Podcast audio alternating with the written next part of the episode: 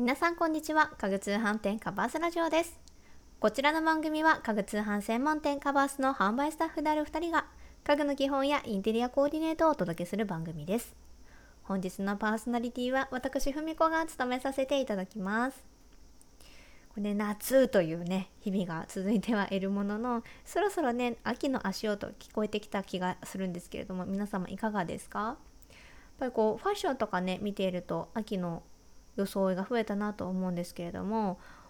やっぱりねお洋服とかも秋仕様が売られる頃になっていますのでおしゃれな方はねすでに秋の装いを考えていらっしゃるのではないでしょうか。ね、そんな時期あのインテリアも秋仕様を考え始めるタイミングということをご存知でしょうか？そこでですね今回のテーマを今のうちに先取りしたい秋色インテリア術についてシェアしたいなと思います。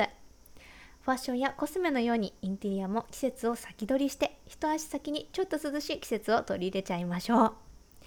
秋を感じ感じさせる代表色4カラーを解説していきたいと思いますので是非メモのご準備をしてみてください。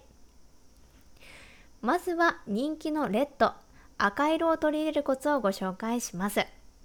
赤は1色だけですと様々な季節を連想させてくれるカラーです。秋を連想させるには組み合わせるカラーがとても大切になってきます。例えばレンガ調のアイテムを組み合わせたり全体的にグレーやブラウンで統一されたインテリアにレッドをポイントとして入れることで落ち着いた秋を連想させる空間に仕上げることができます。レッドはですねとてもインパクトの強いカラーなので初心者の方はまずアクセントとしてワンポイントで取り入れてみるのはいかがでしょうか。2つ目は暖色系の代表であるオレンジです。オレンジ秋というとねあの皆さんハロウィンを思い浮かべるのではないかなと思います。ビビッドなオレンジを多用するとハロウィンさが満載になりますのでちょっとホワイトカラーが混ざったようなオレンジをセレクトしてください。そこにホワイトカラーを組み合わせたりブラウン系を組み合わせるととてもあのしっとりとしつつもリゾート感を感じるコーディネートに仕上げることができます。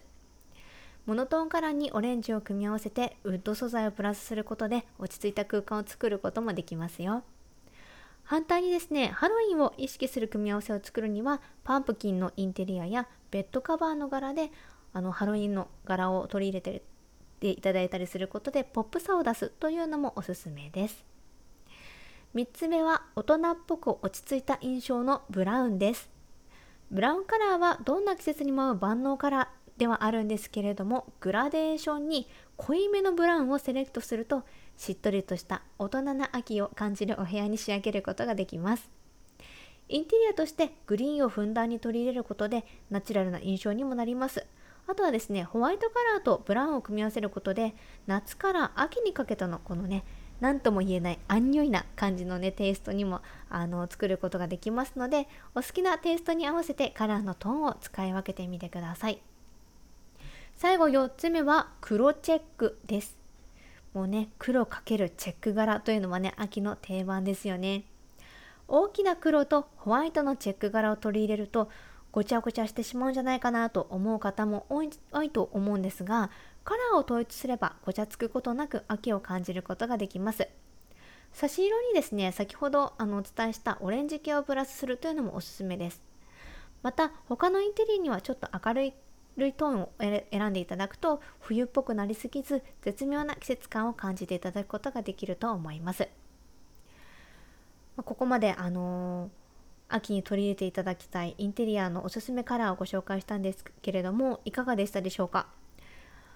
あのどのカラーもメインにどのカラーをメインにチョイスするかで雰囲気が全く違います。ですがおしゃれなお部屋を作ることができますのでぜひ取り入れてみてください。ファッションやコスメだけではなくインテリアも季節を先取りして一足先に秋を感じてみるのはいかがでしょうか。カバースではお伝えしたカラーを使い秋を楽しめる家具がたくさんございます。ぜひカラーで絞り込みをしていただいてお気に入りの一品を見つけてみてください。今回は今のうちに先取りしたい秋色インテリアをテーマにお伝えいたしました。秋の足音が聞こえる今秋をお部屋に取り入れるお手伝いができましたら嬉しいです。ガバースラジオではインテリアや生活に関する質問を募集しています。ワンルームだけれどソファーとベッドは置けるダイニングのレイアウトに困っているのだけれど